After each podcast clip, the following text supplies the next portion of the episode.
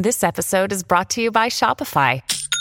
Forget the frustration of picking commerce platforms when you switch your business to Shopify, the global commerce platform that supercharges your selling wherever you sell. With Shopify, you'll harness the same intuitive features, trusted apps, and powerful analytics used by the world's leading brands. Sign up today for your $1 per month trial period at shopify.com slash tech, all lowercase. That's shopify.com slash tech.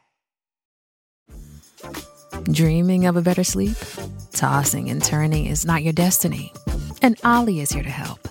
Ollie invites you to sink into sweet, sweet slumber to improve your mental and physical health and overall wellness. More than just melatonin, Ollie's ingredients help you unwind your mind for a delightfully dreamy drift off.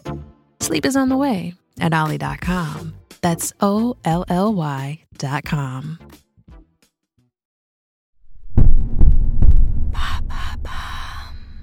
Qui sont les tradwives qui mettent en scène un mode de vie désuet sur TikTok?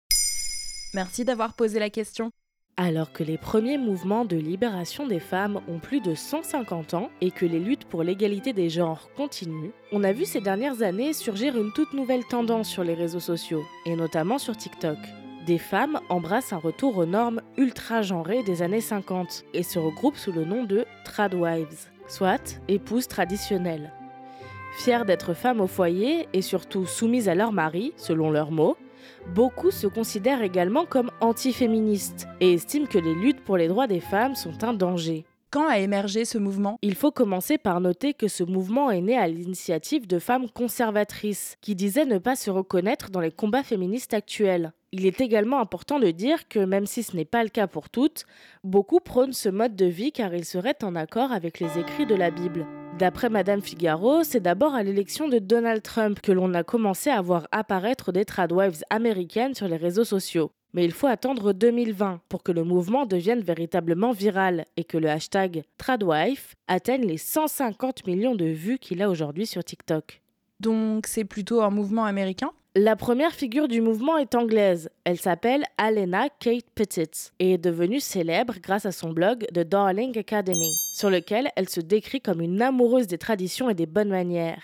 À l'époque, ses tutoriels sur comment devenir une parfaite femme au foyer intriguent la BBC, qui en fait un reportage. On l'entend ainsi dire à l'antenne Je veux me soumettre et gâter mon mari comme en 1959. En France, la représentante la plus connue des tradwives est la blogueuse Anna Gass autoproclamée coach en étiquette. Dans un entretien avec la plateforme The Conservative Enthusiast, elle se décrit comme ancienne féministe convaincue qui a appris à bien tenir sa place. Mais si c'est un choix, ce n'est pas en désaccord avec le féminisme.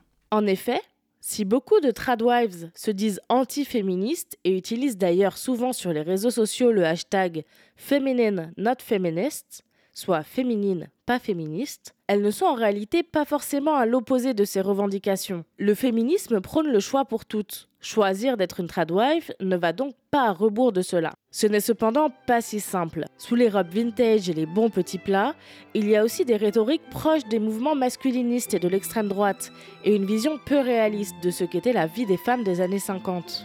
Entre le pseudo-scientifique instinct maternel, la vision d'une féminité unique, bien souvent blanche et chrétienne, et la diffusion de messages visant à ramener les femmes sur le droit chemin, la notion de choix paraît parfois bien lointaine. Voilà qui sont les tradwives.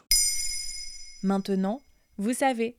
Un épisode écrit et réalisé par Mayel Diallo. Ce podcast est disponible sur toutes les plateformes audio. Et si cet épisode vous a plu, n'hésitez pas à laisser des commentaires ou des étoiles sur vos applis de podcast préférés.